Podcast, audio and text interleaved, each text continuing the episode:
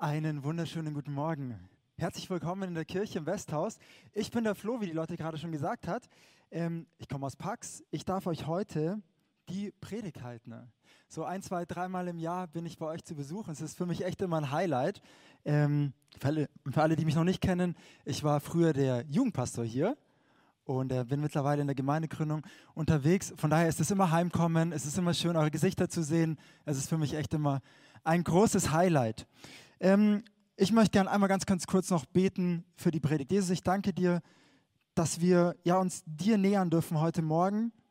Und ich bete echt, dass deine Worte in, in mich und durch mich gesprochen werden. Herr, was von dir ist, bitte ich, dass das in unsere Herzen reingeht. Was nicht von dir ist, das bitte ich, dass du ähm, das einfach auf den Boden fallen lässt, dass es, ähm, dass es gar nicht überhaupt bis, bis zu unserem Herzen kommt. Wir laden dich ein, uns heute zu begegnen, zu uns zu sprechen. In deinem Namen, Amen. Ich darf die neue Serie beginnen und es geht um eine Sache, die hat jedes Land.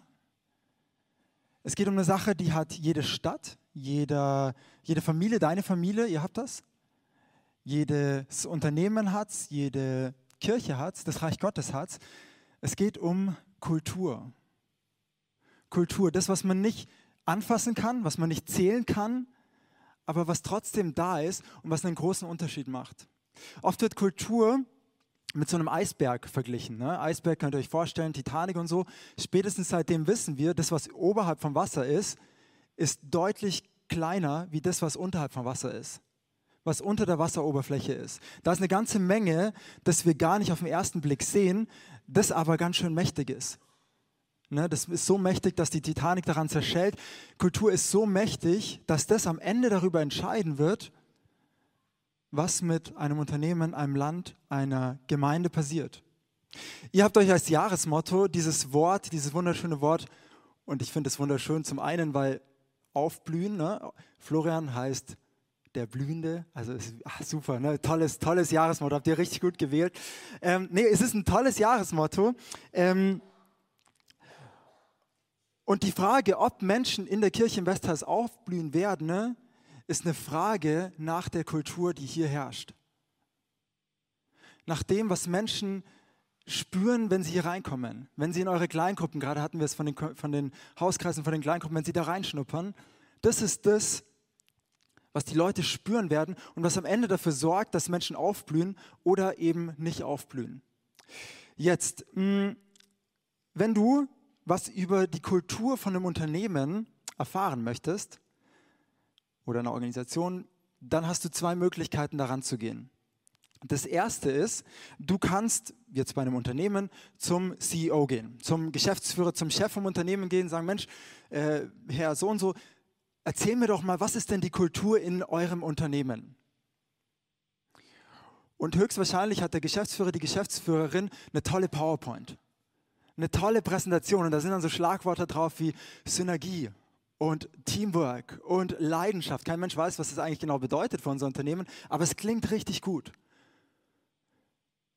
Jetzt, wenn du zur Anke in der Buchhaltung gehst und die fragst, Mensch, was ist denn die Kultur in dem Unternehmen, die wird dir wahrscheinlich eine andere Antwort geben, äh, wie unser lieber Herr Geschäftsführer von gerade eben.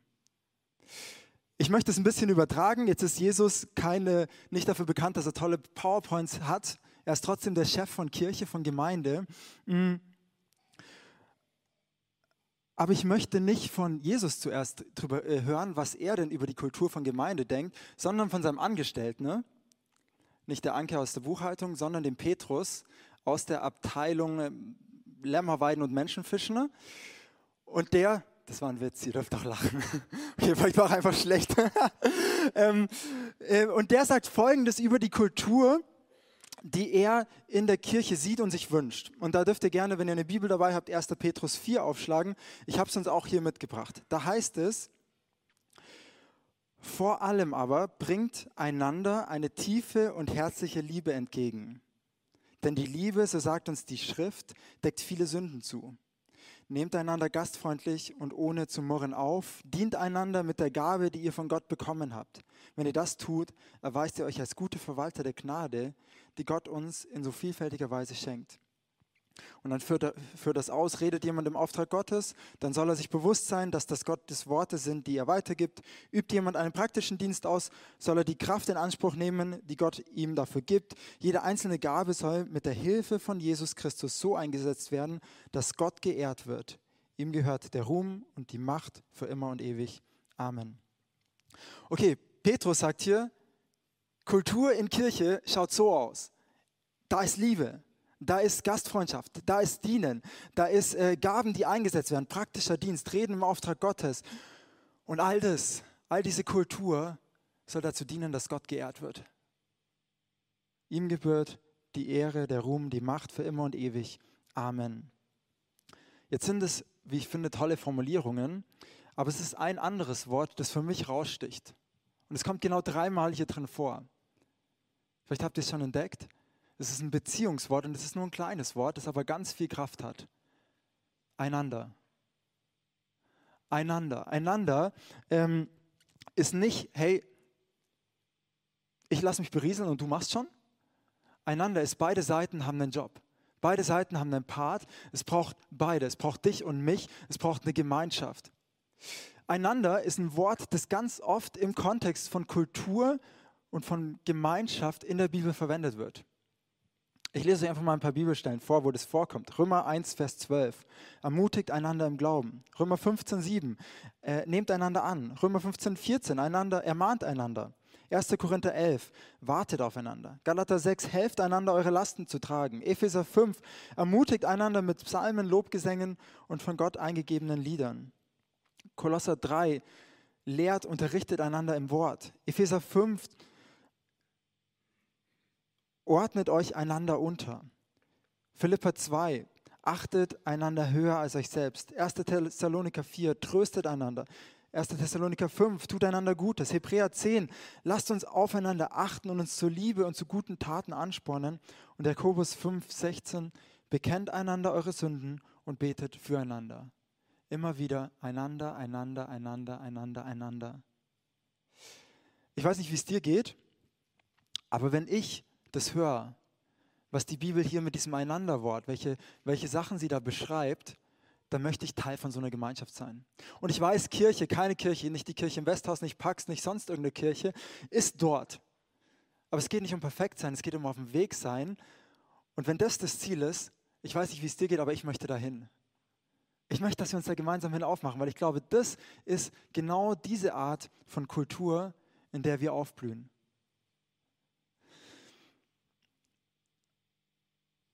Jetzt haben wir ähm, hier verschiedene Sachen in diesem Text. Wir haben einander herzliche und tiefe Liebe entgegenbringen.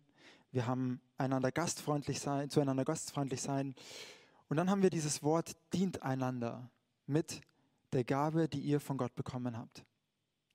Ich weiß nicht, wie es dir geht, wenn du dienen hörst. Jetzt für mich ist das nicht so ein sexy Wort, würde ich mal sagen. Wir verwenden das auch nicht so gerne. Wir sagen dann lieber, hey, ich engagiere mich oder ich supporte, ich helfe. Wenn ich reich bin, dann stifte ich. Aber dass ich diene, das sage ich jetzt eigentlich nicht so oft. Weiß ich, wann du das letzte Mal gesagt hast, Mensch, ich, ach, dienen, das ist eine tolle Sache, ich diene, heute diene ich. Vielleicht, wenn du ein bisschen älter bist, ja, aber ähm, so eigentlich jetzt in unserem Sprachgebrauch würde ich sagen, taucht das Wort gar nicht mehr auf und es hat eher so ein Stigma, so ein, so ein bisschen so einen komischen Beigeschmack. Ich möchte jetzt mit euch mir angucken, ne, was es bedeutet, im Kontext von dieser Kultur von Aufblühen, wenn Petrus schreibt, einander zu dienen. Und jetzt haben wir vom Angestellten gehört, von Petrus, dann lass uns jetzt schauen zum Chef, zu Jesus, was der zum Thema Dienen sagt. Jetzt, wie das bei Jesus ist, finden wir bei dem nicht so eine tolle Aufzählung, wie wir es jetzt hier beim Petrus finden. Jesus ist mehr so erlebnispädagogisch unterwegs. Und er macht es, indem er seinen Jungs in Johannes 13 die Füße wäscht. Er holt die zusammen ich weiß nicht, ob dir schon mal jemand die Füße gewaschen hat. Ich hatte vor kurzem hatten wir das, habe ich das erlebt. War ein ganz seltsames Gefühl. Und er sagt dann folgende Sachen, nachdem Jesus das gemacht hat. Johannes 13, 12. Nachdem Jesus seinen Jüngern die Füße gewaschen hatte, zog er sein Obergewand an und kehrte an seinen Platz am Tisch zurück. Der Petrus, vielleicht noch ganz kurz, den wir gerade hatten, der findet es total seltsam. Der findet es super cringe und denkt sich, hey, wenn einer hier jemand die Füße wascht, dann ich, dann muss doch ich das machen. Ich als Petrus dir, Jesus, nicht Jesus, du mir. Du bist doch der Herr, der Herr, nicht ich. Ich, wenn, dann muss ich dir dienen. Jesus dreht es um und dann sagt er, versteht ihr, was ich eben getan habe, als ich euch die Füße wusch? Ihr nennt mich Meister und Herr und das mit Recht, denn ich bin es. Wenn nun ich, der Herr und Meister, euch die Füße gewaschen habe, sollt auch ihr, jetzt haben wir wieder dieses schöne Wort, einander die Füße waschen. Ich habe euch ein Beispiel gegeben, damit auch ihr so handelt, wie ich an euch gehandelt habe. Denkt daran, ein Diener ist nicht größer als sein Herr und ein Bote ist nicht größer als der, der ihn sendet. Ihr wisst das jetzt alles. Glücklich seid ihr zu nennen, wenn ihr auch danach handelt. Und jetzt springen wir ein paar Verse, Vers 20. Ich versichere euch, wenn jemand, äh, wer jemanden aufnimmt, den ich sende, nimmt mich auf. Und wer mich aufnimmt, nimmt den auf, der mich gesandt hat. In Markus heißt es, denn auch der Menschensohn, also Jesus, ist nicht gekommen, um sich dienen zu lassen, sondern um zu dienen. Ich finde, es ist Zeit, dass wir dieses Wort dienen wieder sexy machen. Dass wir das wieder attraktiv machen. Schau, Jesus startet hier was Neues. Er sagt, ich, ja, ja, ja, ich bin der Herr, ich bin euer Meister, alles gut, aber ich bin der, der euch dient. Und dann sagt er, Jungs, jetzt seid ihr dran. Jetzt dürft ihr dienen macht's mir nach. Und hier kommt es, was ich total faszinierend an der Sache finde, wenn wir einander dienen, wie es hier heißt, wem dienen wir damit? Wir dienen Jesus. Hey, du und ich, wir haben die Möglichkeit, diesem unfassbar riesigen Gott, der so gut ist, der so weit ist, der so mächtig und herrlich ist, der so groß ist, dass wir es nicht greifen können. Wir können dem dienen. Der braucht uns nicht, der braucht dich und mich, er braucht uns überhaupt nicht. Der ist ganz schön glücklich ohne uns und er sagt, nee, nee, nee, ihr könnt mir dienen. Und es ist gar nicht so kompliziert. Wer ist jetzt links und rechts von dir? Hey, wenn du den Jungs und Mädels hier dienst, dann dienst du mir.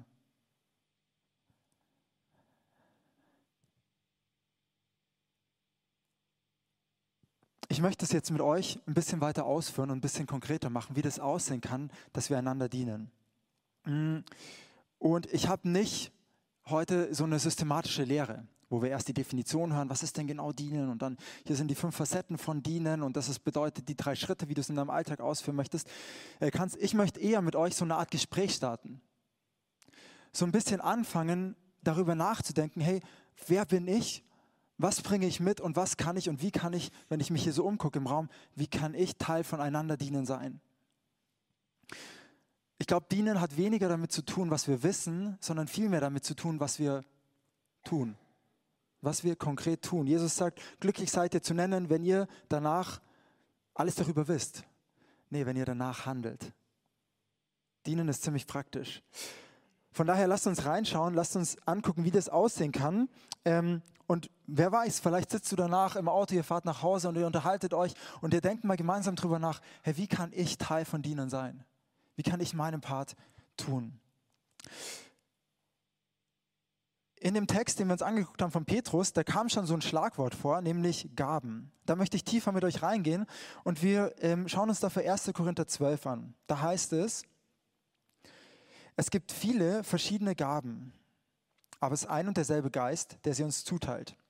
Es gibt viele verschiedene Dienste, aber es ist ein und derselbe Herr, der uns damit beauftragt.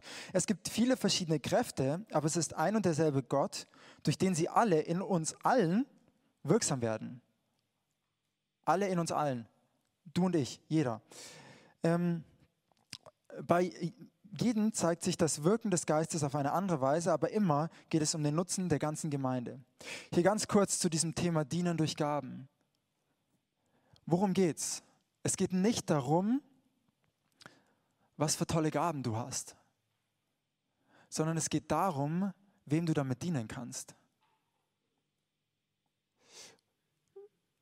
Das heißt aber im Umkehrschluss auch, es ist nicht verkehrt, nach Gaben sich auszustrecken, weil es ist nichts, wo, wo es darum geht, dass ich besonders toll werde, sondern es geht immer darum, wir haben es gerade gelesen, um den Nutzen der ganzen Gemeinde. Dass wir einander richtig gut dienen können. Und das Tolle ist, wir machen es für Jesus und Jesus rüstet uns auch noch dafür aus. Jetzt schauen wir uns an, was, was schenkt er für Gaben? Dem einen Vers 8 wird durch den Geist die Fähigkeit geschenkt, Einsichten in Gottes, äh, in Gottes Weisheit weiterzugeben, eine Gabe der Weisheit. Der andere erkennt und sagt mit der Hilfe desselben Geistes, was in einer bestimmten Situation zu tun ist. Einem Dritten wird ebenfalls durch denselben Geist ein besonderes Maß an Glauben gegeben. Und wieder einem, ein anderer bekommt durch diesen einen Geist die Gabe, Kranke zu heilen. Einer wird dafür, dazu befähigt, Wunder zu tun, ein anderer prophetische Aussagen zu machen, wieder ein anderer zu beurteilen, ob etwas vom Geist Gottes gewirkt ist oder nicht. Einer wird befähigt, in Sprachen zu reden, die von Gott eingegeben sind, ein anderer das Gesagte in verständlichen Worten wiederzugeben. Das alles ist das Werk ein und desselben Geistes und es ist seine freie Entscheidung, welche Gabe er jedem Einzelnen zuteilt. Gott schenkt diese Gaben, der Heilige Geist schenkt diese Gaben, damit wir einander dienen können. Damit wir als Gemeinde einander dienen können. Und ich weiß nicht, vielleicht hast du das schon mal erlebt. Vielleicht hast du schon mal erlebt, dass ähm, jemand, du hattest eine aussichtslose Situation und da kam jemand auf dich zu und der hatte genau das richtige Wort. Da kam jemand auf dich zu und der hat für dich gebetet und er hatte einen Bibelvers und hat ihn dir mitgeteilt. Und der Bibelvers hat perfekt in deine Situation gepasst und es hat was mit dir gemacht. Ich hatte das schon öfter, solche Situationen, ähm, und es ist unfassbar kostbar. Vielleicht hast du das schon erlebt, wie Jesus jemanden von einer Krankheit geheilt hat. Herr, wie sähe das aus, wenn wir als Gemeinde, als Kirchen bekannt dafür wären, dass da sind Menschen, die haben echten Glauben. Das sind Menschen, wo Kranke geheilt werden. Das sind Menschen, wo die auf einmal unglaublich ermutigt sind, weil die einander so Eindrücke weitergeben und die eine ganz krasse Weisheit haben.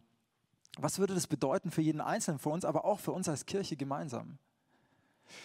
Wir haben das ähm, ganz spannend erlebt als, als Gemeindegründung. Wir treffen uns so zwei, dreimal im Jahr. Mit unserem ganzen Leitungsteam fahren wir ein Wochenende weg und planen und überlegen und beten ziemlich intensiv für die Kirche. Mhm. Und beim letzten Wochenende, das hatten wir im Herbst, haben wir intensiv für ähm, Pax gebetet und wir hatten auch ein paar Eindrücke bekommen, wo wir gesagt haben, hey, ich habe das Gefühl, oder wir haben das Gefühl, da führt uns Gott gerade hin. Das ist was, was Gott tun möchte. Und es waren lauter Dinge, die wir überhaupt noch nicht gesehen haben. Zum Beispiel war das eine, dass wir das Gefühl hatten, hey, Gott möchte uns zu einer betenden Kirche machen, die bekannt dafür ist, dass, dass sie intensiv betet. Wir hatten zu dem Zeitpunkt kein regelmäßiges Gebetstreffen. Ähm,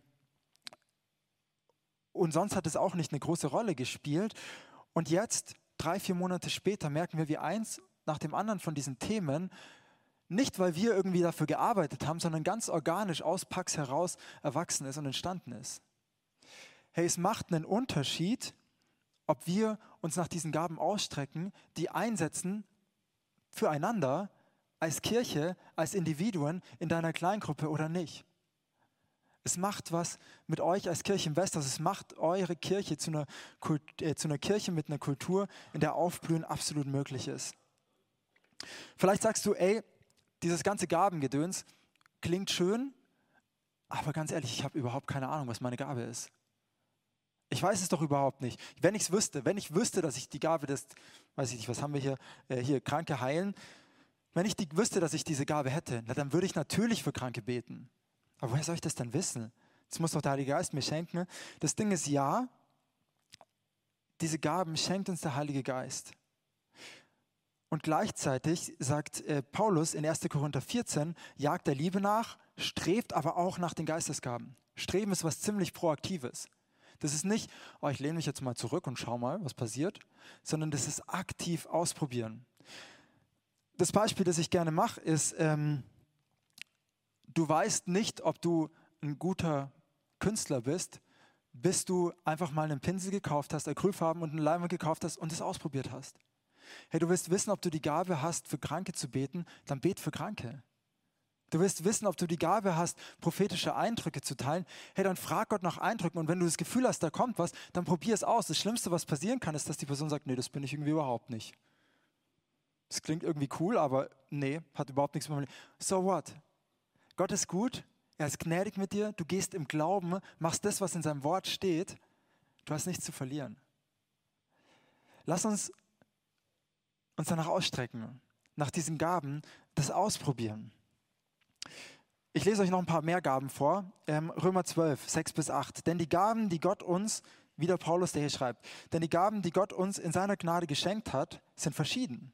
Wenn jemand die Gabe des prophetischen Redens hat, ist es seine Aufgabe, sie in Übereinstimmung mit dem Glauben auszuüben äh, zu gebrauchen. Wenn jemand die Gabe hat, einen praktischen Dienst auszuüben, soll er diese Gabe einsetzen. Wenn jemand die Gabe des Lehrens hat, ist es seine Aufgabe zu lehren. Wenn jemand die Gabe der Seelsorge hat, soll er andere Seelsorg anderen seelsorgerlich helfen. Wer andere materiell unterstützt, soll es uneigennützig tun. Wer für andere Verantwortung trägt, trägt, das wörtlich heißt hier vorsteht, es geht um Leiterschaft, soll es nicht an der nötigen Hingabe fehlen lassen. Wer sich um die kümmert, die in Not sind, soll es mit fröhlichem Herzen machen. Schau, du findest es erst raus, ob du die Gabe der Seelsorge hast, wenn du mutig auf jemanden zugehst und mit ihm sprichst. Du findest es raus, wenn du, ob du die Gabe hast, prophetisch zu reden, wenn du deinen Mund aufmachst. Gott schenkt die Gabe, er wird nicht deinen Mund aufmachen. Das musst du selber machen.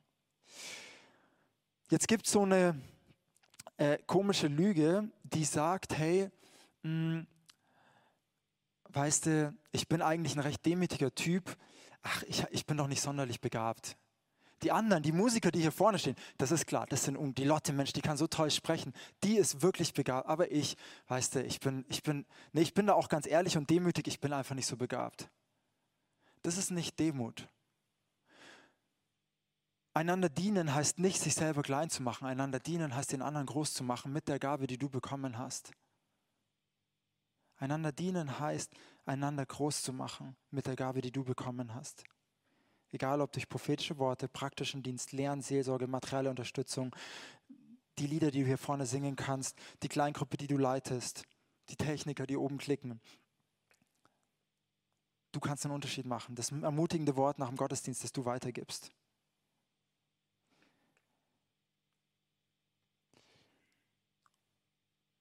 Du machst es, um damit Gott zu ehren. Ich möchte nochmal genau darüber, darauf zurückkommen, auf diese Jesus-Stelle. Ne, Jesus, wo er seinen Jungs die Füße wäscht. Und jetzt wird es wirklich sehr praktisch. Weißt du, in welchem Kontext er das macht? Es ist bei einem Abendessen. Wenn du das Evangelium oder die Evangelien, Matthäus, Markus, Lukas, Johannes, schon mal gelesen hast, dann fällt dir vielleicht Folgendes auf. Jesus ist andauernd am Essen. Oder? Lukas, äh, so Standard Bibels hat ungefähr 70 Seiten. 50 Referenzen mindestens gibt es darin zum Thema Essen. Ein Theologe hat mal gesagt, entweder Jesus ist auf dem Weg von, zu, irgendwo hin zum Essen gehen oder er kommt gerade von irgendwo vom Essen oder er ist gerade irgendwo beim Essen, aber es ist immer Essen im Spiel. Wir als Christen haben in unserer Kultur verankert ein Ritual, und ihr, ihr seht es schon ein bisschen hier vorne, das auch ganz viel mit Essen zu tun hat das Abendmahl. Vor langer Zeit, die frühe Kirche, bei denen war das weniger pragmatisch, wie wir das jetzt hier feiern, ist auch cool, aber ähm, bei denen war das mehr ein großes Festmahl, wo alle zusammengekommen sind. Es war ein bisschen mystisch, weil Jesus ist hier und wir dürfen gerade diesen Leib von Christus essen, wir dürfen das Blut von Christus irgendwie trinken, wir dürfen uns erinnern an das, was Jesus getan hat. Ähm, und es war eine wunderschöne Begegnung. Es war wieder Erlebnispädagogik von Jesus. Schau, Liebe geht durch den Magen. Und wenn Jesus gekommen ist, ich weiß, das ist ein bisschen eine wilde Theorie, aber ich finde sie trotzdem wunderschön. Wenn Jesus gekommen ist, um zu dienen, und er ist andauernd am Essen, ne? ich habe das Gefühl, da gibt es irgendeinen Zusammenhang. Vielleicht liebe ich einfach nur Essen selber so sehr, aber ich habe das Gefühl, da gibt es irgendeinen Zusammenhang. Wir hatten als, ähm, als Teens hatten wir so eine, eine Kleingruppe oder einen Hauskreis, würde man vielleicht sagen. Wir haben uns einmal die, Woche, einmal die Woche getroffen, wir haben über Jesus geredet, wir haben über Glauben geredet und wir hatten, eine, ich würde sagen, so eine Kultur von Aufblühen da. Was waren die geheimen Zutaten, die diese Kultur geschaffen haben? Das war A, wir haben die Bibel gelesen, wir haben uns darüber ausgetauscht, wir haben unser Leben erzählt. Wir hatten geistlichen Input. Es war B, wir haben, solange es das Wetter zugegeben, zugelassen hat, haben wir immer gegrillt. Und C, während einer gegrillt hat, haben die anderen Luftwehr, Luftgewehr geschossen. Das war so unsere Kleingruppe und die war hervorragend. Vielleicht sollten wir die wieder aufleben lassen oder so. Aber was eine ganz zentrale Rolle gespielt hat, war dieses Thema Essen. Wir haben gegrillt und wir haben geratscht und wir waren dann ums Feuer gesessen. Ähm, wir haben unser Herz ausgeschüttet, so, ne, so ein paar Teenie-Jungs. Ähm, wir haben angefangen, irgendwie über die Dinge zu reden, die uns wirklich bewegen. Wir haben angefangen zu träumen. Wir haben ähm, angefangen zu beten, füreinander zu beten. Und ähm, ich würde sagen, ich bin auch heute der, der ich bin, weil ich diese Gruppe von Jungs damals hatte. Es war eine Kultur von Aufblühen. Worauf will ich hinaus?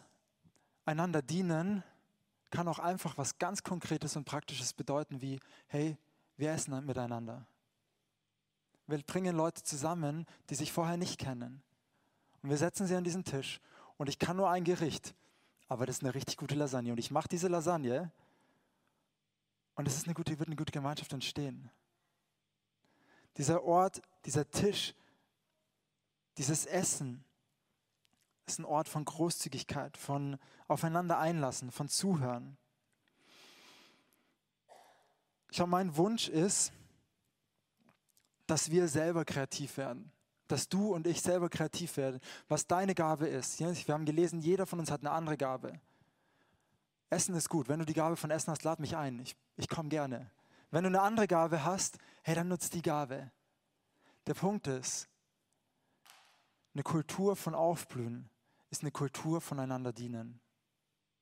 Eine Kultur von Aufblühen ist eine Kultur, in der wir anfangen, einander zu dienen. Nicht auf uns selber zu gucken, sondern auf den anderen. Eine Kultur von einander. Beide geben 100 Prozent. Nicht ich gebe 20, der andere gibt 80, beide geben 100 Prozent. Man sagt, in der Kirche stemmen 20 Prozent der Leute 80 Prozent vom Gemeindeprogramm, 20 Prozent der Leute spenden 80 Prozent vom Gemeindehaushalt. Das ist ziemlich verdreht eigentlich, wenn wir voneinander kommen. Lass uns das ernst nehmen. Lass uns Jesus dienen. Lass uns einander dienen. Lass uns heute den ersten Schritt gehen.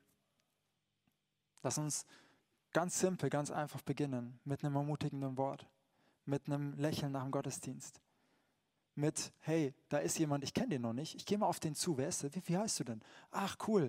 Ach, du, ach du bist frisch in Augsburg. Hey, ich hab, ich, wir, wir gehen jetzt danach mit meiner Familie, wir gehen hier in die Losteria zum Essen. Hast du Lust mitzukommen? Es ist wirklich simpel.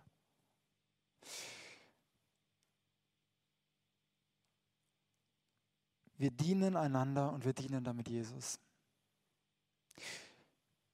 Ich möchte ähm, jetzt mit uns beten gemeinsam. Die Lobpreise können dann auch schon auf die Bühne kommen. Ähm, und ich möchte beten, weil ganz oft ist es unser Ego, das uns abhält, davon zu dienen. Ich habe schon so ein paar Lügen genannt, ne? diese Lüge von, ey, ich bin doch gar nicht besonders begabt. Andere Lüge wäre vielleicht, ey, was sagen denn die Leute, wenn ich jetzt, ähm, vielleicht denken die dann, ich bin so ein High Achiever, möchte mich wichtig machen, im Mittelpunkt stellen. Ich bin, ich bin, ich bin nicht der Richtige dafür. Ich möchte mit uns beten, dass Gott uns das schenkt, dass wir anfangen, mutig einander zu dienen. Jesus, ich danke dir, dass du gekommen bist, um zu dienen. Das ist so wunderschön. Du bist gekommen, um zu dienen. Du bist dieser große, mächtige, herrliche Gott, der das ganze Universum ausfüllt und sich trotzdem klein macht, uns auf Augenhöhe begegnet und uns die Füße wäscht. Wie wunderschön ist das. Und Jesus, wir stehen hier heute Morgen, wir sitzen hier heute Morgen vor dir. Und ich bete, Herr, dass du uns diesen Geist, der in dir ist, dass du uns den gibst dass du uns diese Gaben, die du uns schenken möchtest, heute schenkst. Dass du uns heute, genau in diesem Moment, in dem Lobpreis, der kommt, Gaben schenkst, von denen wir vorher gar nicht wussten, dass wir sie haben. Und ich bete, Jesus, dass wir als Christen dafür bekannt sind, dass wir einander dienen. Nicht nur uns engagieren, nicht nur supporten, sondern dass wir wirklich von Herzen einander dienen.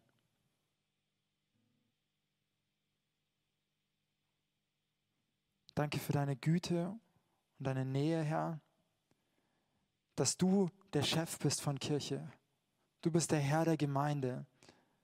Wir müssen keine Kultur produzieren, du möchtest sie uns schenken und wir wollen die empfangen, Herr. in deinem Namen. Amen.